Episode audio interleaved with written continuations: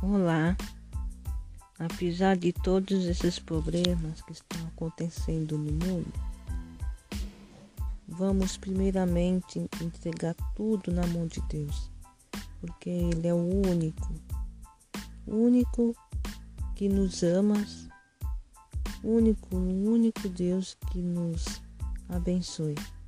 Vamos entregar na mão de Deus.